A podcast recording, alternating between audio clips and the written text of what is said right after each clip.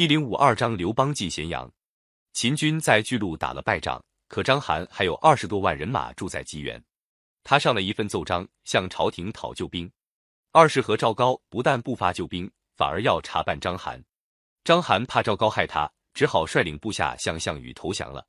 章邯投降的消息到了咸阳，秦王朝内部也发生了混乱。那时候，秦朝的权完全操在赵高手里。赵高害死了李斯以后。知道大臣中有人不服他，有一次他牵着一只鹿到朝堂上，当着大臣们对二世说：“我得到了一匹名贵的马，特来献给陛下。”二世虽然是个糊涂虫，是鹿是马还分得清。他笑着说：“丞相别开玩笑，这明明是头鹿，怎么说是马呢？”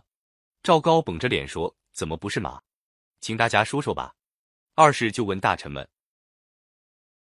不少人懂得赵高的用意，就附和着说：“是匹好马呀。”也有的害怕赵高，不吭声；只有少数大臣说是鹿。没过几天，那几个说是鹿的大臣都被赵高找个借口办了罪。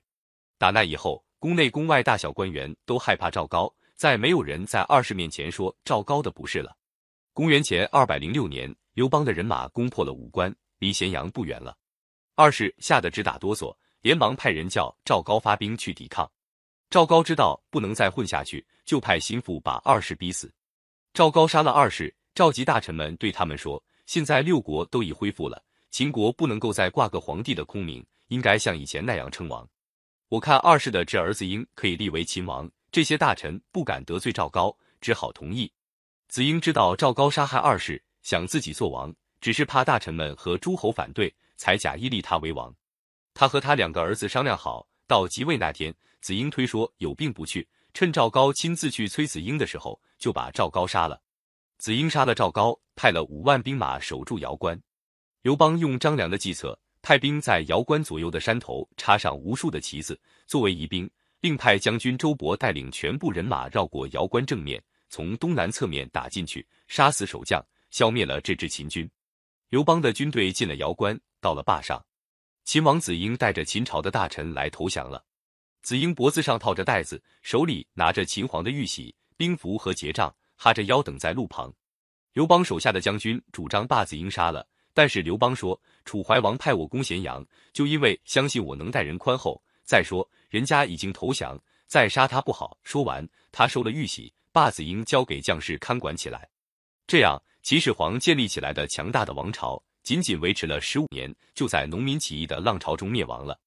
刘邦的军队进了咸阳，将士们纷纷争着去找皇宫的仓库，个人都捡值钱的金银财宝拿，闹得乱哄哄的。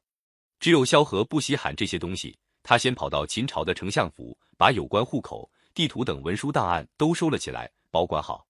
刘邦在将士陪同下来到了豪华的阿房宫，他看见宫殿这么富丽、幔帐、摆设好看的叫人睁不开眼睛，还有许许多多的美丽的宫女。他在宫里待了一会。心里迷迷糊糊的，简直不想离开了。这时候，他的部将樊哙闯了进来，说：“沛公要打天下，还是要当个富翁呀？这些奢侈华丽的东西，使秦朝亡了，您还要这些干吗？还是赶快回到军营里去吧。”刘邦不听他的话，说：“让我歇歇吧。”恰巧张良也进来了，听到樊哙的话，对刘邦说：“俗话说，忠言逆耳利于行，良药苦口利于病。樊哙的话说的很对啊，希望您听从他的劝告。”刘邦是一向很信任张良的，听了他的话，马上醒悟过来，吩咐将士封了仓库，带着将士仍旧回到坝上。接着，刘邦召集了咸阳附近各县的父老，对他们说：“你们被秦朝的残酷的法令害苦了。今天，我跟诸位父老约定三条法令：第一，杀人的偿命；第二，打伤人的半罪；第三，偷盗的半罪。除了这三条，其他秦国的法律禁令一律废除。”父老百姓可以安居乐业，不必惊慌。刘邦还叫各县父老和原来秦国的官吏到咸阳附近的各县去宣布这三条法令。百姓听到了刘邦的约法三章，高兴得了不得。大伙争先恐后的拿着牛肉、羊肉、酒和粮食来慰劳刘邦的将士。刘邦好言好语的劝他们把这些东西拿回去。他说：“粮仓里有的是粮食，不要再让你们费心了。”打那时候起。刘邦的军队在关中的百姓中留下了好的印象，人们都巴不得刘邦能留在关中做王。